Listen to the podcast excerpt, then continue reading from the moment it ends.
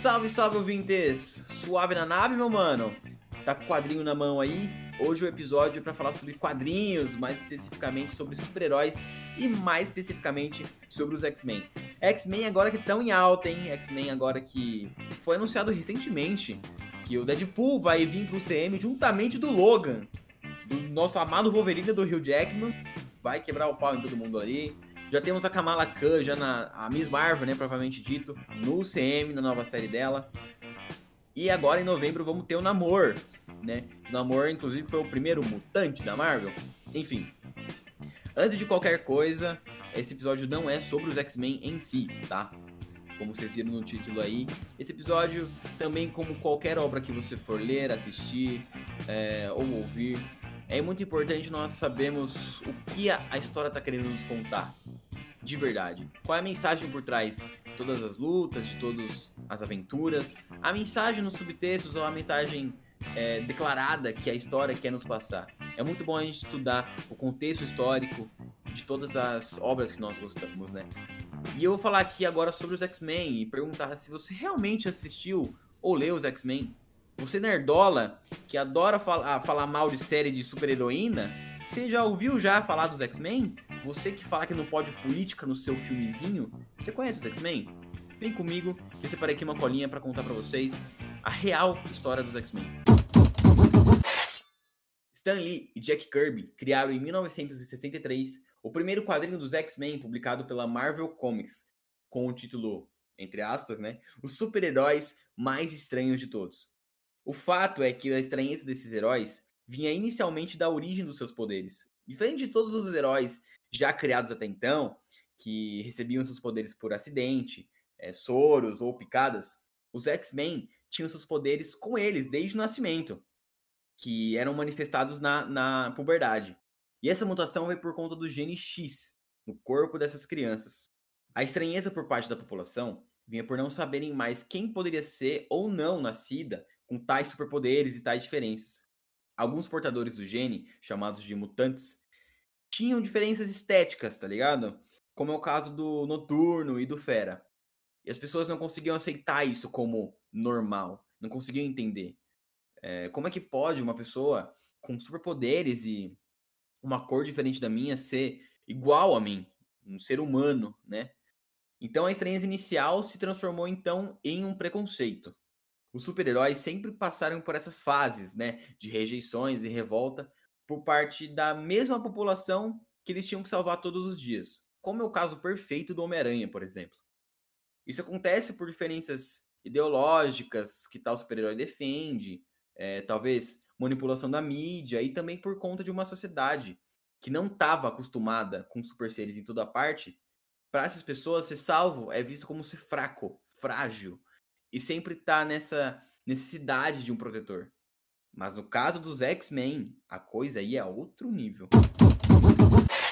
Como pode ser visto em diferentes mídias, os mutantes sempre foram mais desprezados pela sociedade, muito mais do que quaisquer outros personagens.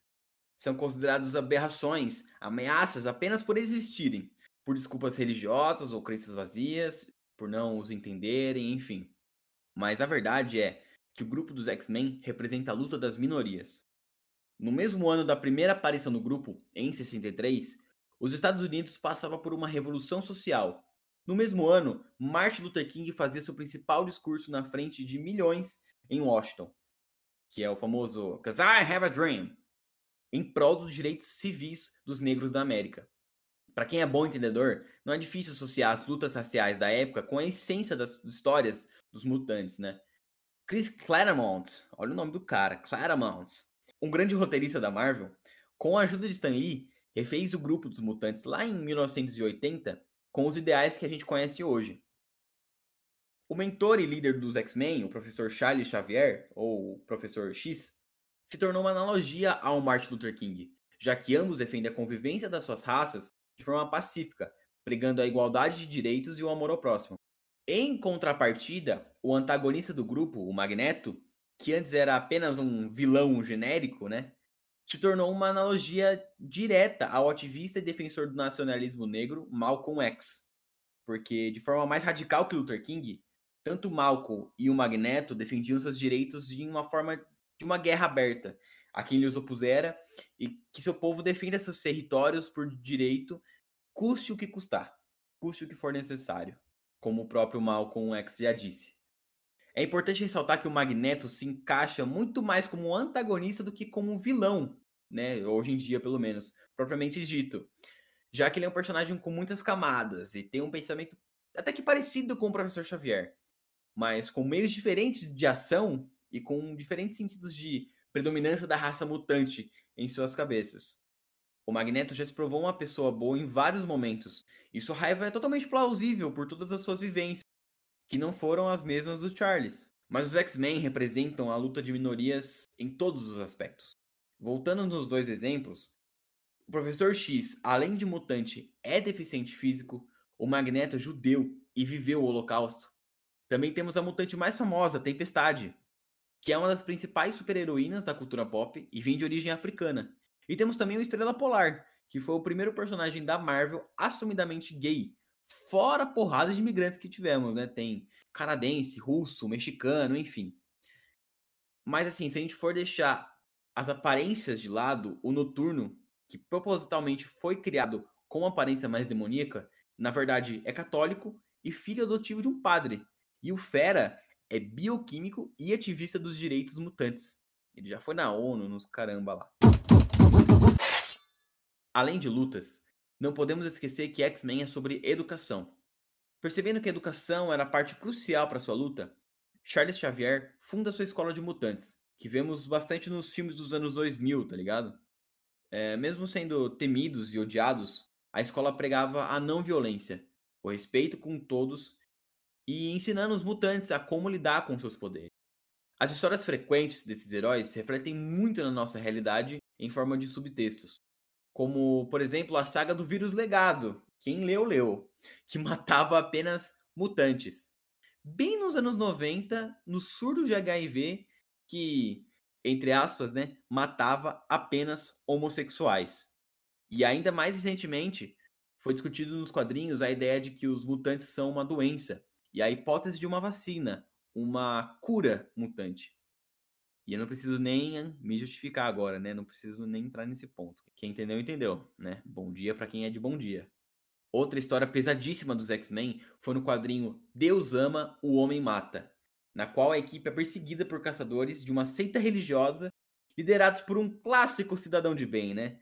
Que tinha uma mega influência dizendo que os mutantes são um erro de Deus. A verdade é que os X-Men são sobre a luta que tanto você ou as pessoas ao seu redor travam diariamente.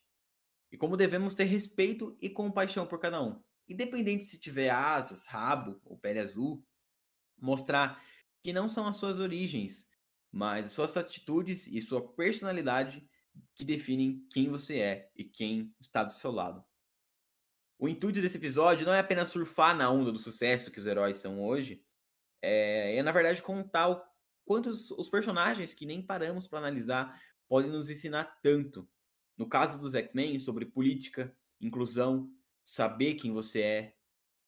E segundo o Ciclope em Deus ama, o homem mata, rótulos e aparências são mais importantes do que a maneira que os mutantes levam a vida. O que os mutantes supostamente são não deveria ser mais importante do que eles realmente são, mas independente da sua raça, sexo ou opção sexual.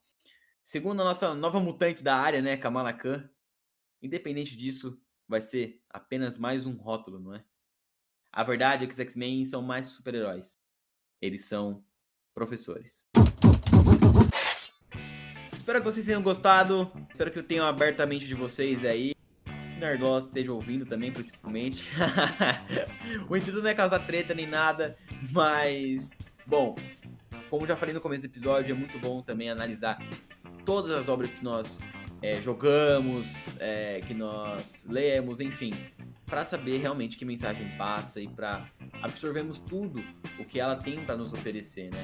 E também abrir nossas cabeças. Muitos nerds agora estão acordando para a vida também, né? Estão vivendo em sociedade, sabia? Saindo do, do, do RPG.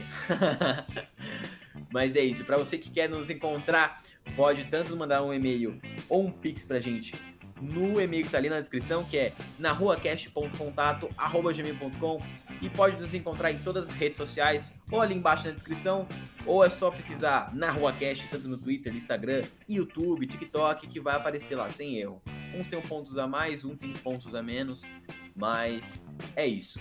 Espero que tenham gostado novamente. Obrigado por ter você até aqui comigo. Esse foi mais um Na Rua Cast. Então, falou! Obrigado! Um beijo no coração de vocês.